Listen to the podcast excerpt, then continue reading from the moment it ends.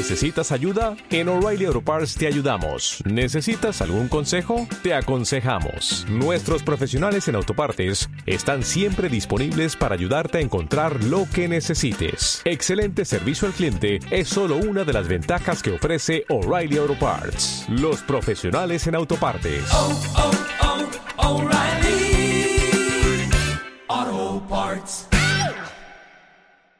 El Podcastero, episodio número 4. El podcastero.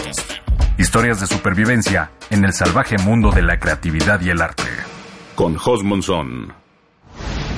El podcastero. Buenos días, podcast escuchas, y bienvenidos a un programa más de El Podcastero. Hoy tenemos a un invitado súper especial, nada más ni nada menos que Mario Valle. Mario tiene más de 20 años de experiencia en la industria del videojuego, fue director de Electronic Arts en Latinoamérica y bueno, es un chingón.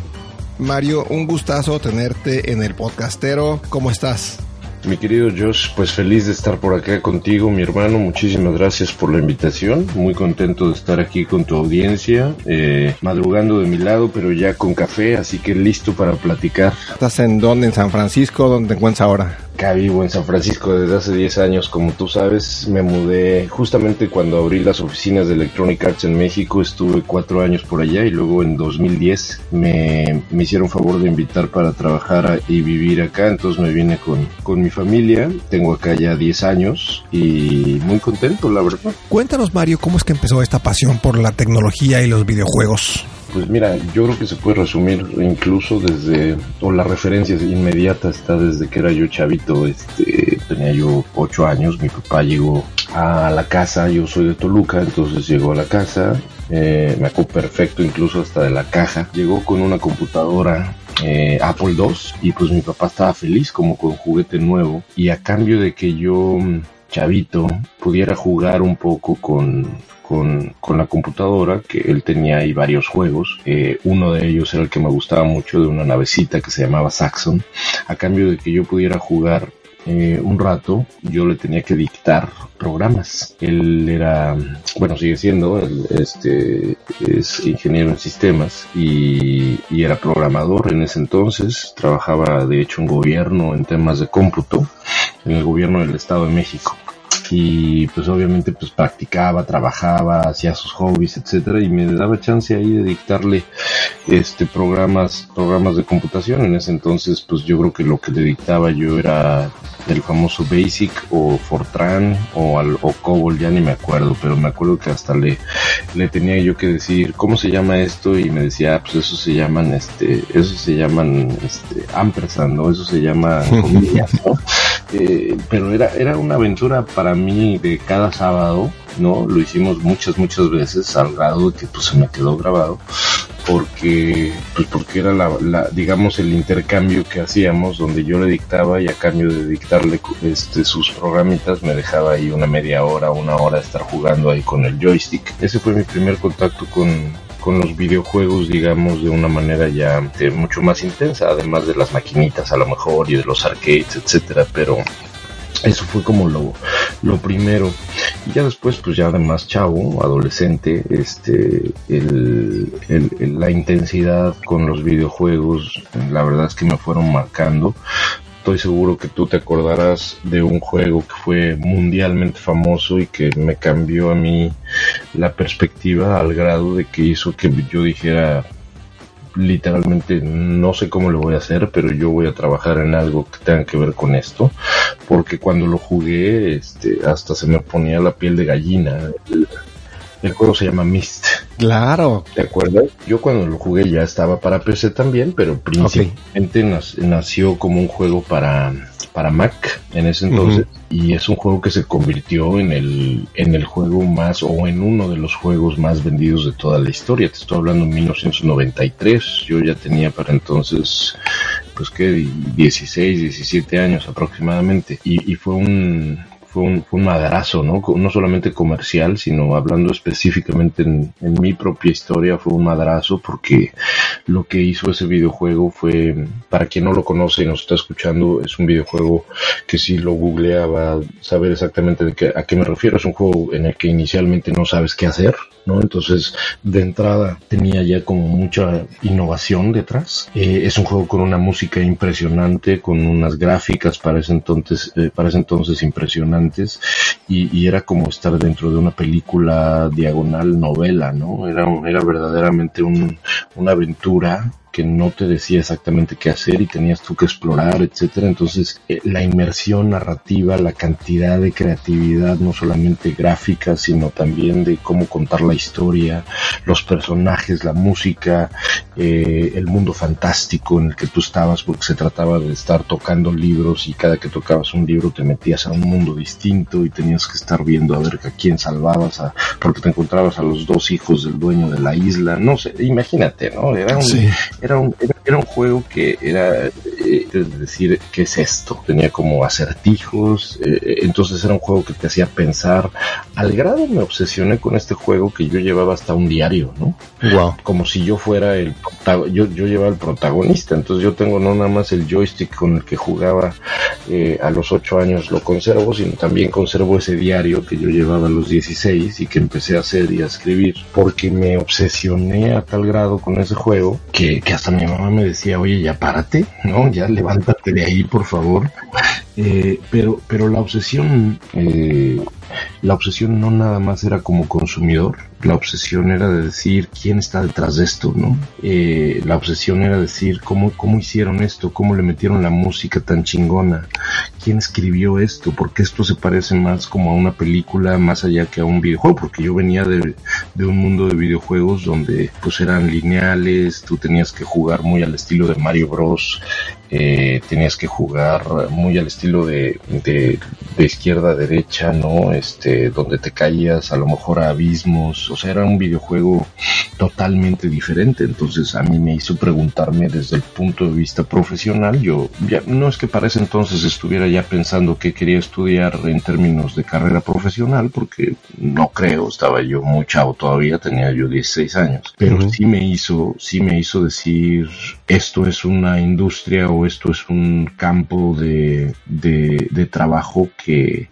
que, me da mucha curiosidad y que me encantaría, me encantaría explorar, ¿no? Yo sí tenía muy claro a los 16 que no quería ser programador como mi papá, ¿no? Y uh -huh. lo que sí me gustaba en ese entonces, pues era, era como un ratoncito de biblioteca, este, que, que gustaba de estar leyendo y leyendo mis primos, muchos primos del lado de mi mamá, entonces me hacían mucha burla porque yo era como medio el nerd de la familia, pero a mí me encantaba la filosofía, me encantaba la literatura, me encantaba todo lo que tuviera que ver con medios de comunicación, ya como que me perfilaba yo, yo terminé estudiando comunicación, pero yo creo que esos fueron los dos momentos, mi querido Josh, que dijeron, en los que dije, a lo mejor a los ocho años de manera inconsciente, pero a los 16 me acuerdo perfecto que haber pensado a, a, algo, algo voy a hacer, en entonces me imaginaba yo siendo uno de los creativos alrededor de un videojuego. No terminó siendo así porque nunca he hecho ni he escrito un videojuego en mi vida, pero terminé trabajando en la industria, entonces esa parte me,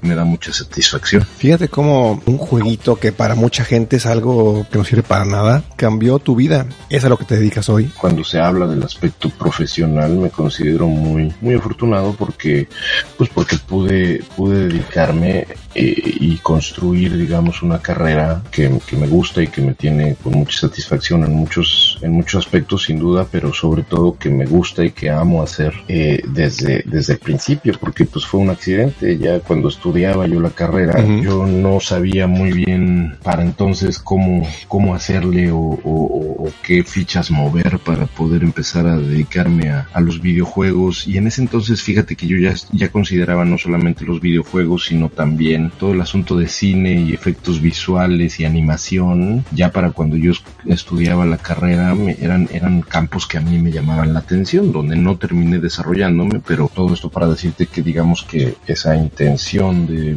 vivir y trabajar de los videojuegos se había extendido, se había ampliado a considerar también esa industria que a finales de los 90, que era cuando yo estudiaba la carrera, pues obviamente empezaba a empujar bastante, que es el tema de animación y efectos visuales. ¿no? Eh, ya para entonces, eh, por accidente te lo digo, fue que, que, que conocía al que sería después mi, mi socio en las primeras empresas que tuvimos, Jorge Alor, una persona que quiero mucho. Él me invitó a participar junto con en ese entonces Jaime Limón, que ahora está a cargo en Estados Unidos de la parte de marca de Minecraft. Él trabajó en Xbox durante mucho tiempo en México y luego en Latinoamérica y ahora se, se lo llevaron hace un par de años a, a llevar o a llevar parte de la estrategia de, de marketing de, de, Minecraft, pero fue increíble porque pues ahí tuve oportunidad no solamente de conocer a Jorge Alor y a Jaime Limón, sino a muchas otras personas con las que comenzamos la revista Sputnik,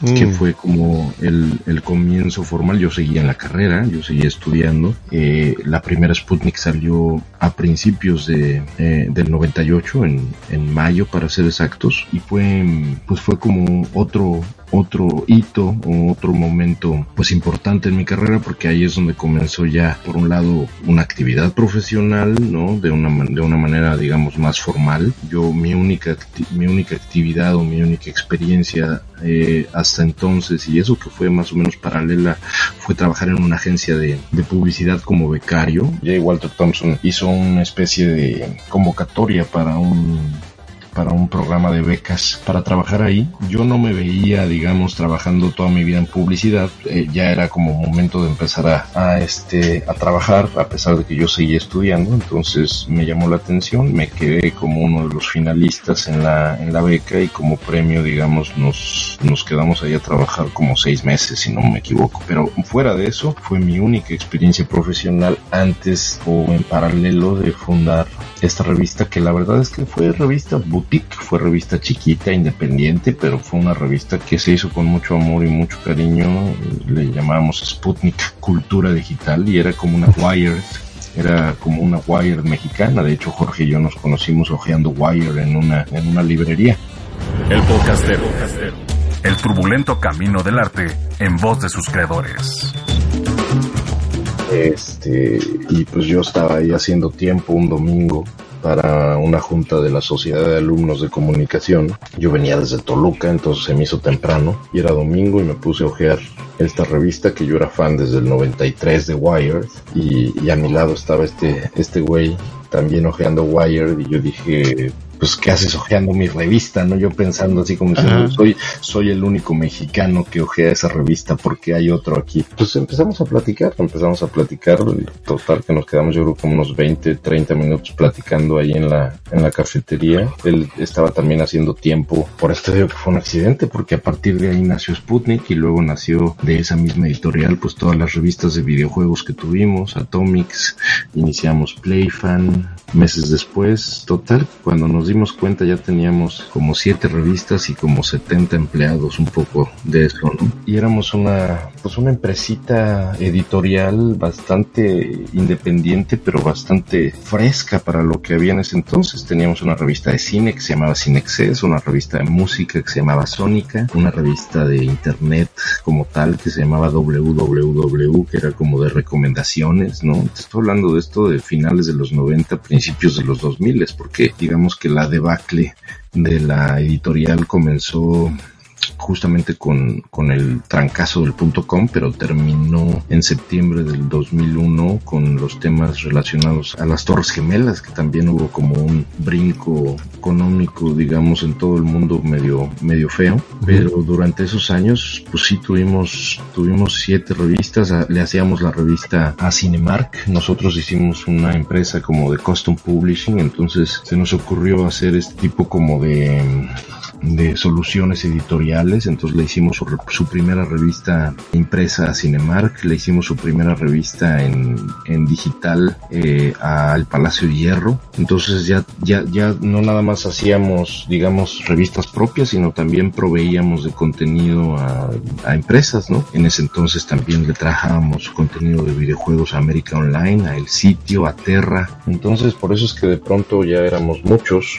pero ya para entonces pues obviamente trabajar en videojuegos a nivel contenido y a nivel editorial pues ya, ya era una realidad para mí. Y en la revista Mario, ¿qué es lo que hacías ahí? ¿Cuál era tu función? Pues yo era un poco el, el, el de desarrollo de negocios, ¿no? Éramos tres socios, eh, Oscar y Jorge. Oscar llegó después que yo, pero llegó digamos como porque él traía todo el tema de la comunidad con, con Limit X que se convirtió en Atomics y mi, mi trabajo era era yo un poco pues el de negocios no no no no no el de ventas porque yo no no digamos que teníamos un, un brazo de ventas que ya tenía como bastante bastante músculo pero yo era un poco más el de estrategia el que empezó a coordinar que hiciéramos los websites al que se le ocurrió la empresa esta de hacer como servicios a nivel este a nivel digamos utilizar nuestra fuerza editorial como para hacer soluciones de custom publishing fue fue a mí este incluso el nombre de la empresa porque éramos varias empresas éramos tres cuatro empresas en el grupo pero el nombre de la empresa este me acuerdo perfecto que me fascinaba porque pues traía mucho mucho de la intención mediática de decir oye pues el contenido es importante pero el contexto es mucho más no el, el tagline de la empresa era este content is king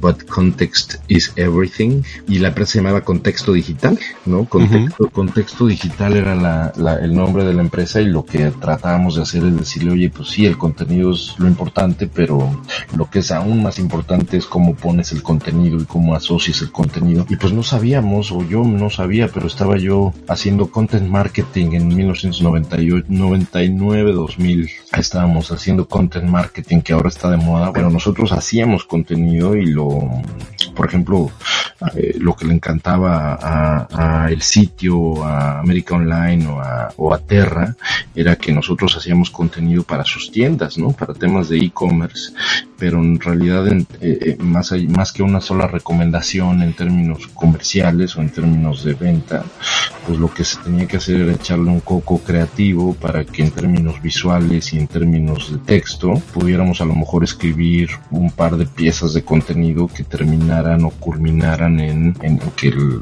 usuario o la persona que estaba leyendo esa pequeña nota en, en, sus en sus portales, que así le llamaban en ese entonces, ¿te acuerdas? Sí, sí, sí. Eh, que, que, en sus portales pues terminaran comprando. Entonces me acuerdo mucho de una junta de revisión donde estaban diciendo, oye, esto que están haciendo sí está funcionando porque hemos, hemos notado, eh, me acuerdo perfecto, el producto era la Palm Pilot, que, que tenía como una plumita, ¿no? Este, antes de los smartphones.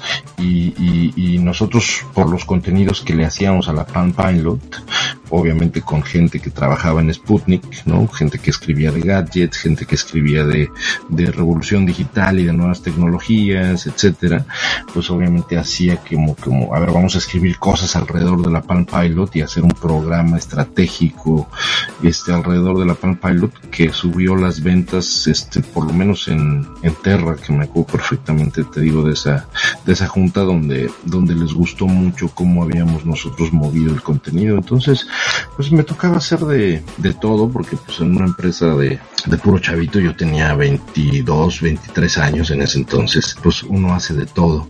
Pero yo era digamos como el de desarrollo de negocios y era un poco el, el, el güey que traía como ideas también medio locas que juntaban pues la creatividad con la que trabajábamos, pero también pues un poco el, el, el, el, tema comercial, ¿no? O sea, el utilizar nuestra creatividad en términos editoriales para poder empujar temas de e-commerce, pues no era como algo que en ese entonces se hiciera tan, tan, tan comúnmente y, y pues es algo que nos dejó en su momento buen, buen, buen revenue, buenas ventas. O sea que ustedes fueron de los precursores del contenido como marketing en Latinoamérica, por lo menos. ¿Pero qué usaban ustedes para distribuir todo este contenido? Lo que empezaba en ese entonces era, digamos, a finales, acuérdate que, que, nos toca a nosotros y una de las razones por las cuales eh, terminamos separándonos sin, sin, sin broncas ni nada, pero terminamos como medio, medio quebrando la, el, el grupo. Es que pues la, la gran mayoría de nuestros negocios dependían del punto com, dependían de internet, dependían de toda la revolución que en ese entonces estábamos viviendo, ¿no? Eh, no toda, porque teníamos revistas de música y revistas de cine, pero la gran mayoría, pues este, eran, eran temas que tenían que ver con internet y más bien lo que sucedió en ese entonces es que en 2000, 2001, pues todo se fue un poco a la mierda, ¿te acuerdas? Este, el,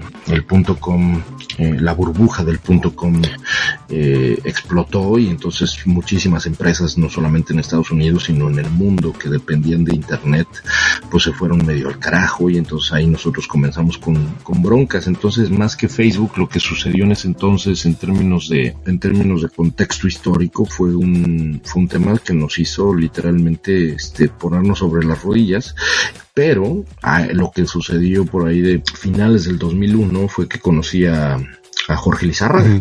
En ese entonces conocí a Jorge Lizárraga porque nosotros ya traíamos la idea eh, de hacer un evento de videojuegos con Atomics, ¿no? Nosotros vimos que la, una, la revista más importante que teníamos en ese entonces era la revista Atomics, que era la revista de videojuegos que teníamos, y, y me acuerdo perfecto Jorge, Oscar y yo estar platicando, oye, mm, hemos ido al E3 un par de veces, que es un evento de videojuegos a nivel industria que se hacía en Los Ángeles, eh, Oscar ya había ido varias veces al Tokyo Game Show y, pues la idea de hacer un evento de videojuegos pues era una, una, idea bastante seria, no teníamos idea cómo hacerlo.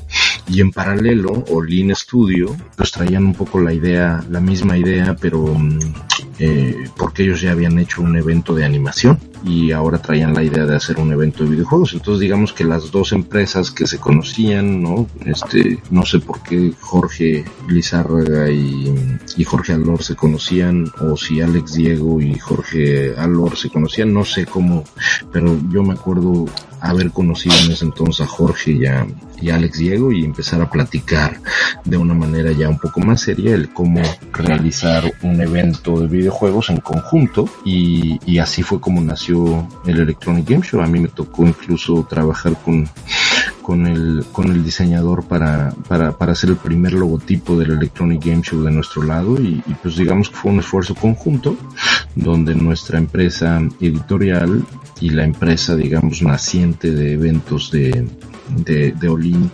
eh, hacía el Electronic Game Show por primera vez y, y, el primer Electronic Game Show sucedió en mayo del 2002, ellos, eh, muy chistoso porque tuvimos como la única empresa de videojuegos que participó en ese evento, que fue un evento que hicimos en un evento de dos pisos que hicimos en el World Trade Center. Eh, al que llegaron, por cierto, más de 30 mil personas de jueves a domingo. Fue, fue, un madrazo, la verdad. Este, no nos esperábamos tanto éxito, pero llegó, llegó muchísima gente a jugar videojuegos, pero la única empresa de videojuegos que participaba en el, en el evento era Xbox, que estaba haciendo un pre-lanzamiento de su, de la primera consola, la negra, ¿te acordarás? Sí. La, la primera consola que tuvieron y que lanzaron en México a finales del 2002, a pesar de que en Estados Unidos ya se había lanzado en octubre del 2001. Para mayo del 2002 todavía no llegaba a México, pero digamos que la división de entretenimiento de, de, Microsoft, donde curiosamente ya trabajaba Jaime Limón, que era con quien había yo fundado años atrás Sputnik, eh, digamos que le, entraron al Electronic Game Show y pues fue un madrazo porque entonces llegaron muchísima gente a jugar por primera vez eh, en México eh, Xbox, ¿no? El primer Xbox que ya empezaba a hacer ruido, pero que no estaba disponible en tiendas, entonces tenías el stand de Xbox que era pues el más importante del evento y luego alrededor tenías videojuegos y maquinitas patrocinados por Danop, por Bimbo, por Sabritas, por etcétera, uh -huh. ¿no? Que habíamos invitado todas estas empresas que pues no eran de videojuegos, pero pues algo teníamos que hacer para, para llenar de videojuegos el lugar. Fue, fue una aventura muy interesante porque yo sí considero y, y, la verdad es que no, no, no es nada lejano de la realidad el considerar que el Electronic Game Show fue un evento que, que marcó y que permitió que una industria que en ese entonces no existía tan formalmente en México ni en Latinoamérica, y pues un evento que tú sabes que, que duró 17 años, ¿no? 16, 17 años se hizo seguido el Electronic Game Show y yo, yo me quedé ahí muchos años más, pero no todos, porque ya después Electronic Arts me invitó a trabajar con ellos, pero durante 2002, 2003, 2004, 2005, pues yo participé ya habiendo dejado el tema editorial y habiéndome movido con, con Jorge como su socio, Jorge Lizárraga, eh, pues ahí empezó la historia pues que aún continúa con Gaming Partners, pero Electronic Game, el Electronic Game Show que nació en el 2002 fue la primera iniciativa de muchas alrededor de la industria de videojuegos que yo creo que fueron muy importantes en Latinoamérica para, para hacer crecer el evento, nomás para que te des una idea, en el 2002 te digo que Xbox y Microsoft fueron la única empresa que, participó, pero para el Electronic Game Show 2003 ya participó eh, Nintendo, ya tuvimos visitas de Electronic Arts y de muchas otras empresas que estaban considerando participar y ya para el 2004 eso era totalmente distinto a como fue el 2002 donde teníamos a Xbox y al resto de las empresas eran de consumo. Ahora era completamente al revés. Teníamos a Konami Ubisoft Capcom eh, Square Enix Nintendo este ya para entonces también participaba formalmente PlayStation Xbox eh, y entonces era un eventazo que llegamos a llegamos a recibir si no me equivoco casi 40 mil personas en los Electronic Game Shows 2000, 2004 y 2005, que fueron así como los, los eventos donde más, donde más gente participó. Yo recuerdo haber ido al Electronic Game Show, era impresionante la cantidad de juegos, compañías. Y dime, entonces tú ahí fue que conociste a la gente de Electronic Arts o cómo estuvo? La entrevista en El Podcaster. Electronic Arts en el 2005 este, me invitó ya, ya, digamos que ya para entonces la, la, la, industria de videojuegos en Latinoamérica estaba creciendo de una manera monumental. Xbox en México había crecido tremendamente. PlayStation empezaba a, a venir de manera formal. Nintendo a través de su distribución en América Latina, específicamente en Panamá, que era donde estaban eh, sus socios y donde creo que siguen estando ahí sus socios de distribución a, a nivel América Latina, pues también empezaba a hacer mucho ruido. Las tiendas departamentales empezaban ya, digamos, a considerar de manera muy seria los videojuegos. En, en México, pero sobre todo en América Latina, en su totalidad, los videojuegos se perfilaban como una categoría muy, muy importante y en todo el mundo, ¿no? Ahorita hablamos de números si quieres, pero para entonces los videojuegos en América Latina y en México pues empezaban a ser muy, muy fuertes y ahí fue cuando Electronic Arts, que era bueno, sigue siendo una de las compañías de videojuegos más importantes del mundo, más grandes del mundo. Es la compañía que hace el FIFA y el Madden y los Sims y, en fin, muchísimos videojuegos que se conocen desde hace mucho tiempo. Eh, el famoso EA Sports es donde está dentro, es la marca, digamos, de deportes que, que tiene a EA. Y entonces, pues me invitaron, me invitaron a, participar en el proceso de selección para tener un director de, de Latinoamérica que abriera oficinas, que contratar a gente y me acuerdo, me acuerdo mucho pues este que, me invitaron pues porque pues, la verdad es que no es que yo anduviera buscando chamba porque yo pues era socio de Jorge y en ese entonces digamos que el Electronic Game Show estaba viviendo su mejor momento pero cuando la persona que después sería mi jefe que era mi cliente en ese entonces me contó que estaba eh, abriendo oficinas en Latinoamérica. Bertrand Caudrón, uno de mis más queridos jefes y mentores en ese entonces, él fue el que me dijo, me dijo, eh, avísame si quieres participar en, en, el proceso de selección porque te veo mucha posibilidad de que te quedes. Y pues me movió el tapete porque yo nunca en mi vida había trabajado en un corporativo. Pero ahí fue cuando la campanita del chavito de 8 años y del chavito de 16 sonó ya totalmente cuando, cuando, cuando dijeron, porque pues digo, trabajaba yo en videojuegos, pero trabajaba yo en eventos o en revistas o estamos como en la periferia de la industria, pero cuando la idea de trabajar آخر en una de las empresas que hacían videojuegos. Me hizo ring completamente en la cabeza, pues ahí es donde dije, esta idea de, de ser tu propio jefe nunca fue una idea que me obsesionara en términos de decir, jamás voy a trabajar en un corporativo, jamás voy a trabajar como empleado, ¿no? Entonces, dado que era yo bastante flexible y matizado al respecto, pues la idea de trabajar por primera vez en un corporativo incluso hasta me llamaba la atención, entonces terminé decidiendo que sí iba pues a aplicar al proceso y me quedé. Entonces en abril del 2006 me este me tocó con una laptop un taxi y una oficina que en ese entonces no había WeWorks, ahí frente al Ángel de la Independencia. Ahí es donde abrimos las oficinas de Electronic Arts en Latinoamérica. A pesar de que Electronic Arts ya tenía una presencia, digamos, simbólica y muy local en Brasil, pero pues dedicada simplemente a temas de PC, las oficinas o las primeras oficinas que se dedicaron, digamos, formalmente a crear un equipo dedicado a vender los videojuegos de consola y los videojuegos que estaban vendiendo por doquier, pues fue la que abrimos nosotros en abril del 2006 y pues me tocó empezar a contratar gente, a trabajar con distribuidores, no nada más en México, sino en toda América Latina, a diseñar la estrategia de marketing y de relaciones públicas, a trabajar con todas las oficinas, tanto en Estados Unidos como en Europa, que nos ayudaban a temas logísticos, a, mover las cajas que venían desde Estados Unidos y que había que importarlas para poder entregárselas este, a todos los distribuidores y luego hacer venta con los con las tiendas departamentales. Entonces me metí digamos ya en pues también en una especie como de modelo de startup pero con el sueldo asegurado que es totalmente distinto.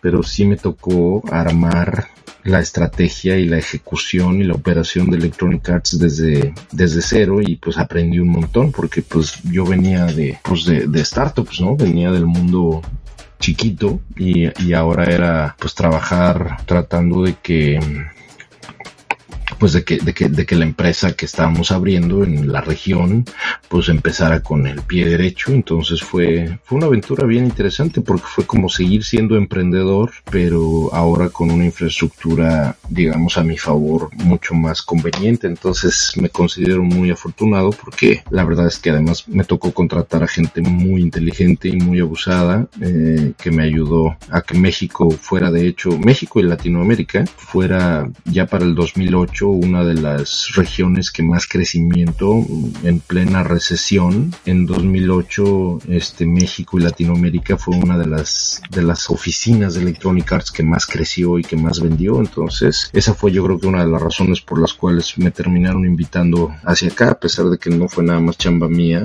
De hecho yo fui el que menos chambeó seguramente comparado con el resto del equipo, pero, pero yo creo que una de las razones por las cuales después me terminarían invitando, la primera invitación que me hicieron fue justamente a finales del 2008 y yo dije que no, dije déjenme, déjenme terminar de montar porque yo en ese entonces estaba moviendo la oficina, estaba contratando más gente, me habían apoyado para contratar más gente, ya para entonces íbamos a ser como 16 personas. Y, y la primera invitación que me hicieron para ir a vivir y a trabajar allá, digamos que la puse en hold, no es que haya dicho que no, pero dije me encanta la idea, pero necesito terminar lo que me encargaste hacer, porque quien me invitó se llama Frank Gigot y él entonces era el, digamos, el director para Norteamérica de Electronic Arts y él fue el que vino a México y vio cómo había crecido el negocio, platicamos él y yo y, y pues terminó invitándome a trabajar allá con él, bueno, aquí con él, pero ya primera vez que me invitó le dije, pues dame oportunidad, me acabo de llevar un poco la lotería convenciéndote de que me ayudes a mover la oficina, crecerla, etcétera. Necesito terminar ese proceso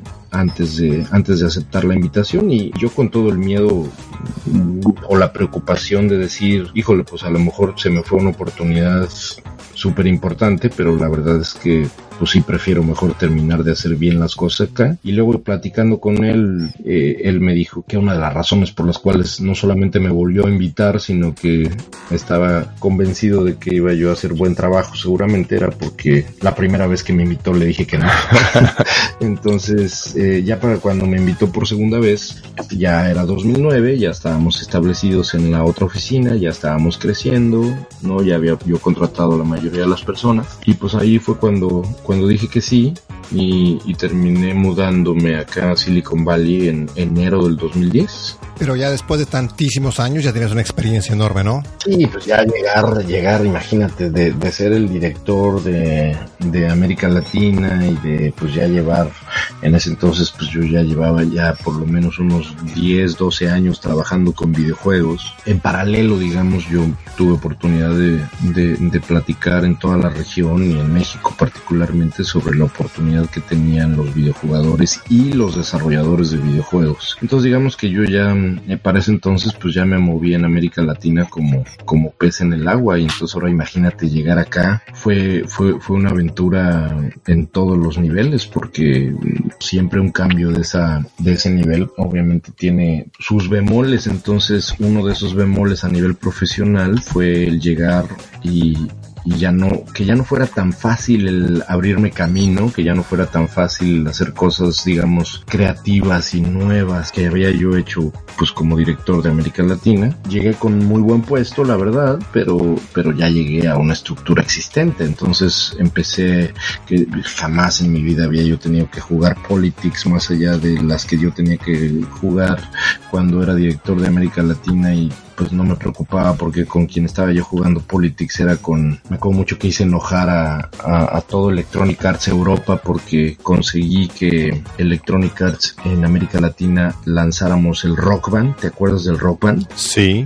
Para no hacerte el cuento largo, hice enojar a Electronic Arts en Europa porque lanzamos en México y en América Latina Rock Band casi al mismo tiempo que Estados Unidos, cuando Europa estaba suplicando que le mandaran rock bands para lanzarlo al mismo tiempo. Entonces me acuerdo que hice enojar a, a vicepresidentes de Europa que estaban este enojadísimos porque este pinche mexicano loco había conseguido había conseguido lanzar rock band antes que ellos. Entonces rock band se lanzó en América Latina antes que Europa porque digamos que fue el primer el primer territorio después de Estados Unidos y de Canadá que, que tuvo el producto que pues era un producto pues ya no era tan fácil ser el mexicano rebelde, ¿no? Que desde su pequeño trono en la región podía hacer el rezongón y el rebelde. Uh -huh. Siento que yo que me, me, obligué como a hacerlo de una manera un poco más inteligente, ¿no? Y hacerlo de una manera un poco más pausada, pero también encontré formas de innovar dentro, ¿no? Yo, yo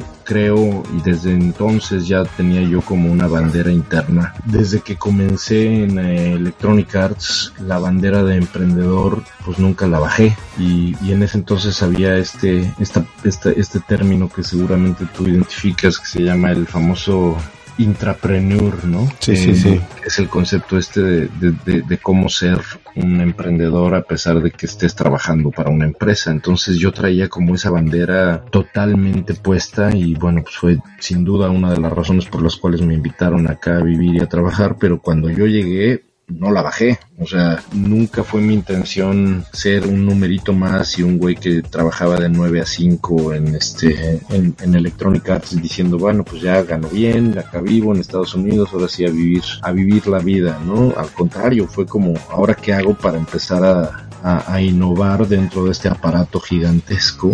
Y pues también tuve la fortuna de, de juntarme con gente diez mil veces más inteligente que yo. El, la aventura, digamos, corporativa fue haber tenido la, la fortuna de conocer a mentores y a coaches pues a los que si les pides ayuda te terminan ayudando y te terminan diciendo más o menos como qué hacer hasta que eh, pues obviamente ya ya empecé a entrar en ritmo y pues también empecé como a construir mi propio proyecto de emprendimiento dentro de Electronic Arts y hice hice varias cosas desde ser como el latoso que decía, oigan, no le estamos haciendo caso a los mercados emergentes y miren, los mercados emergentes que son América Latina, el sudeste asiático, el centro este de Europa, ¿no? Uh -huh. Ucrania y Hungría y Rumania y todos estos lugares, junto con Malasia, Indonesia, Vietnam y hasta el norte de África, pues están descuidados, ¿no? Y, y creo que tenemos una oportunidad muy grande eh, digital, Internet está creciendo, te estoy hablando del 2000, ya para entonces habrá sido el 2011, 2012, eh, cuando yo pues escribí una especie de memo un memorándum y, empecé a moverme con, con, gente dentro de Electronic Arts para convencerlos de que hiciéramos un, pues un esfuerzo mucho más orquestado alrededor de los mercados emergentes y, y, pues entre que me dieron el avión y me dijeron bueno vas pues terminé eh, creándome a mí un puesto, ¿no? Y ese puesto fue director de desarrollo de negocios para mercados emergentes. Me invitaron a trabajar dentro de una iniciativa dentro de Electronic Arts que estaba, digamos, como siendo una especie de startup que era Origin, que es como una especie de Steam, una especie de iTunes, pero para videojuegos que tiene Electronic Arts, que existe todavía. Y pues yo fui de los primeros que, que participó eh, alrededor de eso, pero orientado a eh, hacer crecer los números particularmente en América Latina y en otras regiones. Entonces, digamos como que eso me permitió empezar a tener no solamente más visibilidad, sino empezar a ver de forma creativa cómo chingados, cómo chingados no solamente sobresalir, sino cómo chingados seguir haciendo lo que a mí me gustaba, que era pues emprender dentro de este aparato gigantesco que era que era Electronic Arts. Muy chistoso porque ya para entonces estaba yo escribiendo el libro que terminé publicando y, y que fue chistoso porque pues me invitaban ya para entonces a, a varios lugares del mundo a dar conferencias como Electronic Arts, pero también como Mario Valle, el,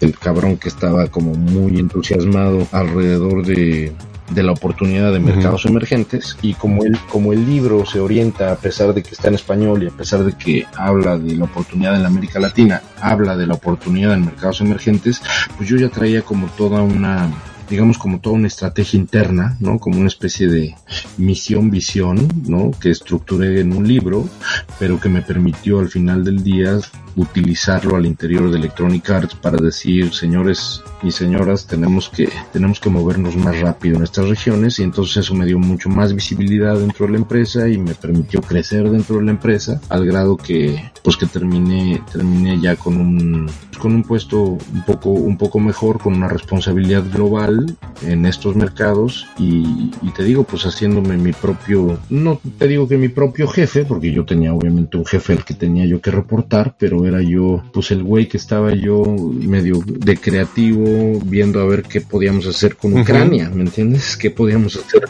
Este, ya, ya para entonces, en 2013, 2014, este, ya, ya era como un tema de, ah, pues sí, Mario, el que trabaja con mercados emergentes, ¿no? Y entonces era yo el que tenía que administrar mi tiempo y tenía que, pues también fue muy feliz del 2011, 2012, que empecé con este proyecto hasta el 2016, que fue cuando decidí salirme de Electronic Para, para empezar este, esta otra aventura que es el fondo de inversión que tenemos. Pues la verdad es que fui muy, muy, este, muy feliz porque pude pude, digamos, este, dibujar mi propia experiencia corporativa y no ser este numerito más. El podcastero. El turbulento camino del arte en voz de sus creadores.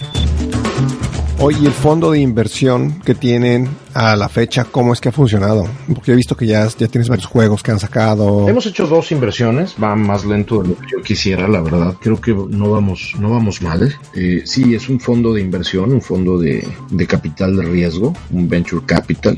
Cuando yo llego acá, empiezo a relacionarme mucho con el ecosistema emprendedor y el ecosistema de startups y el ecosistema de aceleradoras e incubadoras acá en Silicon Valley. Entonces me permite, digamos, desde el 2011 estar pues literalmente embebido en, en, cosas que estaban haciendo muchas personas y muchas empresas como observador principalmente y, y, después un poquito como inversionista yo solito, ¿no? Pero para el 2011 conocí a un par de chavos muy movidos este que, en ese entonces traían la idea de lanzar una especie como de incubadora aceleradora llamada Mexican VC y esta, esta iniciativa eh, que terminó convirtiéndose en, en, la versión de México de una aceleradora también bastante fuerte acá que se llama 500 Startups eh, Santiago eh, Zavala y César Salazar mexicanos los dos llegan conmigo y me invitan primero como inversionista, yo no tenía dinero, entonces dije, no, la verdad es que como, como inversionista sí paso, aunque me dan muchas ganas, pero me, me encantaría, me encantaría este, colaborar y me invitaron como mentor y terminé invirtiendo ahí en, en una, en una empresa de su primera generación, te estoy hablando del 2011, 2012, me, me encantó la, la idea de ser una actividad o de hacer una actividad lateral mientras yo estaba recién llegado a Electronic Arts que tuviera que ver con involucrarme pues con temas de emprendimiento y de inversión. Todo esto decirte que ya para el 2015 que comencé a considerar salirme, pues ya llevaba yo cinco años involucrado con el ecosistema tanto en Latinoamérica como en Estados Unidos de inversión, de startups, etcétera. Entonces ya sabía más o menos cómo funcionaba. Eso me permitió ver que había una oportunidad no aprovechada y esa oportunidad no aprovechada era justamente los desarrolladores independientes de videojuegos que estaban en el mundo entero buscando dinero. A diferencia de los startups y a diferencia de los emprendedores de tecnología y de apps, etcétera, estos cuates pues no, no tenían una, una, una, una empresa como tal, sino lo que tenían era un videojuego y entonces lo que se me ocurrió fue crear un fondo de inversión que se dedicara a apoyar con dinero y con experiencia, porque bueno, al final del día pues ya llevaba yo, ya estaba yo cumpliendo 20 años trabajando en videojuegos, con experiencia, pero sobre todo con dinero, apoyar a desarrolladores independientes. Y sin embargo, el modelo eh, que se me ocurrió no tenía que ver con invertir en empresas tenía que ver con invertir en sus proyectos, muy al estilo de Hollywood, muy al estilo de, cómo invierte alguien en una película, ¿no?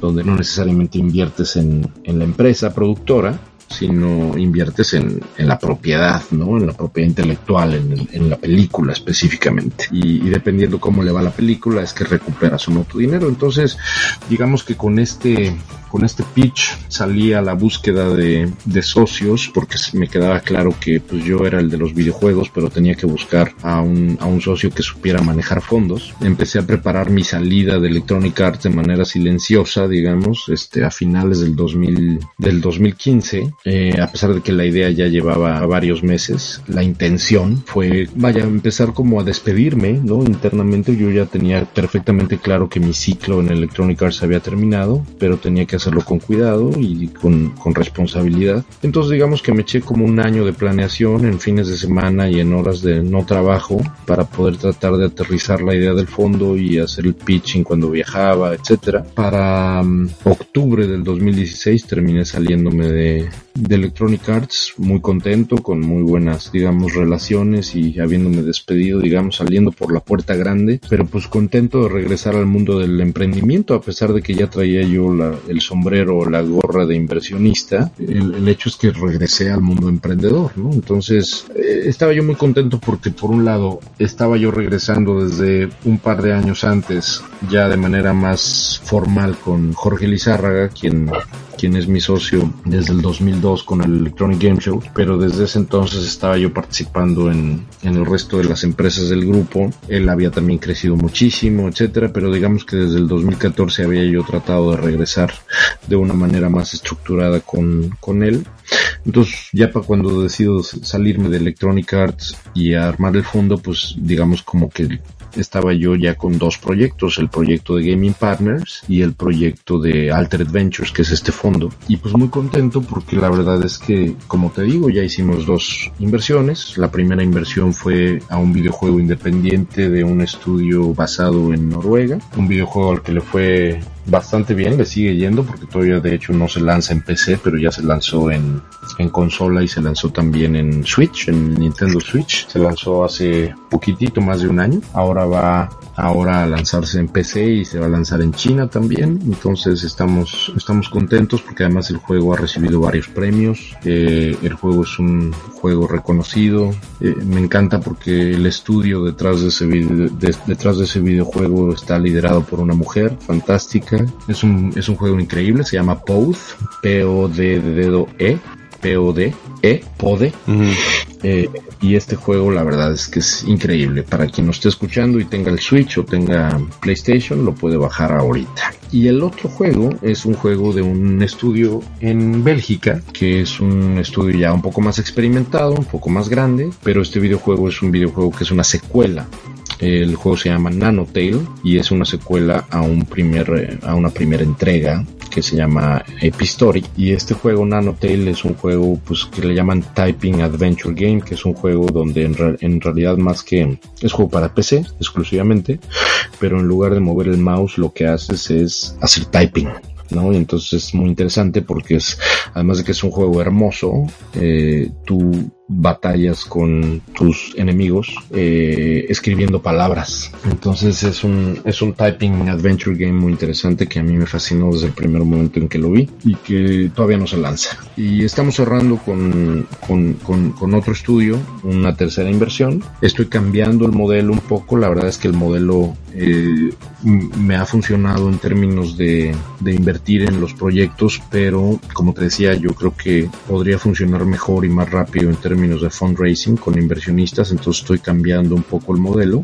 El fondo está, digamos, haciendo alocación de capital, que le llaman en términos técnicos, que es simplemente abierto a, a fondear proyectos, pero sí estoy en medio ahorita de una de, una, de, un, de un cambio estratégico, digamos, de un, de un pequeño cambio de timón para ajustarlo a las necesidades del mercado actual, porque creo que podría funcionar eh, más rápido, más rápido y mejor. Y, y pues obviamente cada vez más involucrado, emocionado por los proyectos que traigo con, con, con Jorge Lizárraga eh, en, en, Gaming Partners, eh, con nuevas empresas que hemos abierto en los últimos dos, tres años y con nuevas iniciativas que, que no me quitan tanto tiempo, pero que me emocionan muchísimo. Tenemos una, una iniciativa, como sabes, de educación, educación alrededor de videojuegos, entonces que es un, un proyecto que me tiene muy enamorado este que se llama Edge y es un es una empresa que está haciendo programas digamos personalizados para el desarrollo de ecosistemas y de desarrollo de talento específicamente en industrias creativas específicamente alrededor de videojuegos pero también considerando animación y efectos visuales que es una de las áreas de expertise de, de este de Jorge, pero específicamente esta esta empresa que está pues consagrada a la educación y a la formación de talento en estas industrias, particularmente en Latinoamérica, me tiene muy muy emocionado. Y tenemos otras dos empresas, una de esports que fundamos en 2004 como marca, se llamaba Latin Gamer cuando todavía estábamos haciendo el Electronic Game Show y ahora es la Liga Mexicana de Videojuegos que acabamos de lanzar en Colombia, la Liga Colombiana de Videojuegos juegos y ahí vienen, digamos, más versiones en Perú y en Chile, pero estamos, digamos, lanzando ligas de esports, estamos empujando iniciativas alrededor de esports de manera más, más fuerte y eh, ahora también realidad virtual en locaciones, que es el Location Based Entertainment famoso, ¿no? Donde estamos empujando soluciones muy específicas alrededor de realidad virtual. ¿Y esto de Location Based Entertainment que están manejando, en dónde es que lo están haciendo? Eh, en los Arena en México, por ejemplo, que es un concepto que ayudamos a desarrollar para Cinemex, eh, adicionalmente al concepto, digamos, inicial de todos estos arena, que son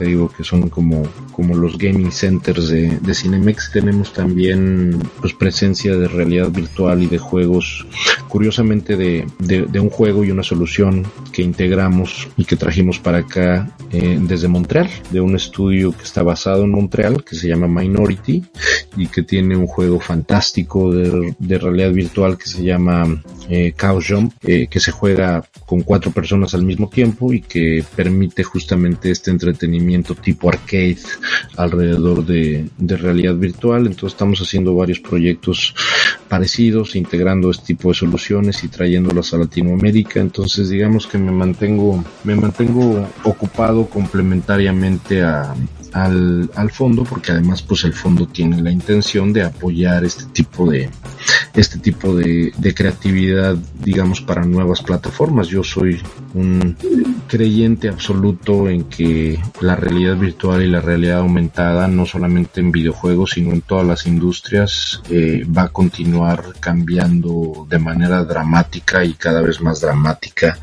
eh, el entorno laboral y el entorno de emprendimiento. Así que obviamente como tanto como inversionista como, como pues jugador directo eh, de la industria. Creo que estamos y estoy convencido que estamos en la, en la industria correcta. Pues muchísimas gracias Mario por esta información que acabas de compartir con nosotros. Es realmente importante y vital saber cómo y dónde ir para conseguir financiamientos, para poder desarrollar juegos y distribuirlos, eh, cómo llegar pues desde abajo hasta dónde has llegado tú y, bueno, estaría buenísimo que nos dijeras cómo te podemos localizar, ya sea en tu cuenta de Twitter o Facebook o Instagram. Por supuesto, soy muy activo, como sabes, en, en Twitter y ahí me encuentran con una mención o un mensaje directo. Entonces en Twitter soy súper, súper, este, digamos, eh, activo. Eh, ahí estoy como eh, arroba Mario Valle Reyes, que es, digamos, como que el- la cuenta formalita que hasta habla en inglés y nunca dice groserías. Y la cuenta que más uso, que es la cuenta personal y que es, digamos, donde estoy más activo,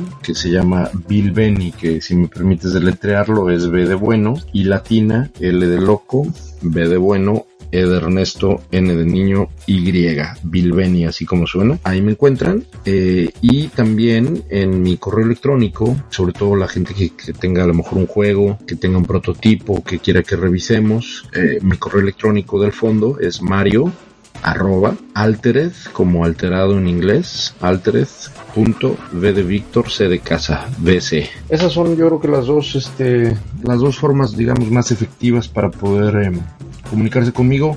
Definitivamente Twitter es la es la más inmediata porque soy de los que cree que el correo electrónico ya es una tecnología que va un poco de salida pero me muevo mucho por WhatsApp me muevo mucho por mensajería instantánea y me muevo mucho por por Twitter. Así que por ahí que me que me busquen definitivamente me encantará. Y, y, y fíjate que el fondo no nada más está invirtiendo ahora ya en videojuegos. Parte de este movimiento de timón que te contaba es que estamos empezando a invertir en iniciativas alrededor de esports. Así que si incluso si alguien por ahí es un talento de esports que este que necesita a lo mejor que tiene alguna iniciativa o que tiene algún equipo o tiene la idea de una liga o tiene la idea de algo que necesita un empujón a nivel financiero pues que me eche un grito Pues muchísimas gracias Mario por tu tiempo, por toda la información que compartiste con nosotros, es extremadamente valiosa. Mil gracias a ti, mi querido Josh. Gracias por la invitación. Yo sé que hablo mucho, entonces ahí edítame todo lo que necesites, pero me encantó. Queridos podcast escuchas, no se pierdan el siguiente capítulo que va a estar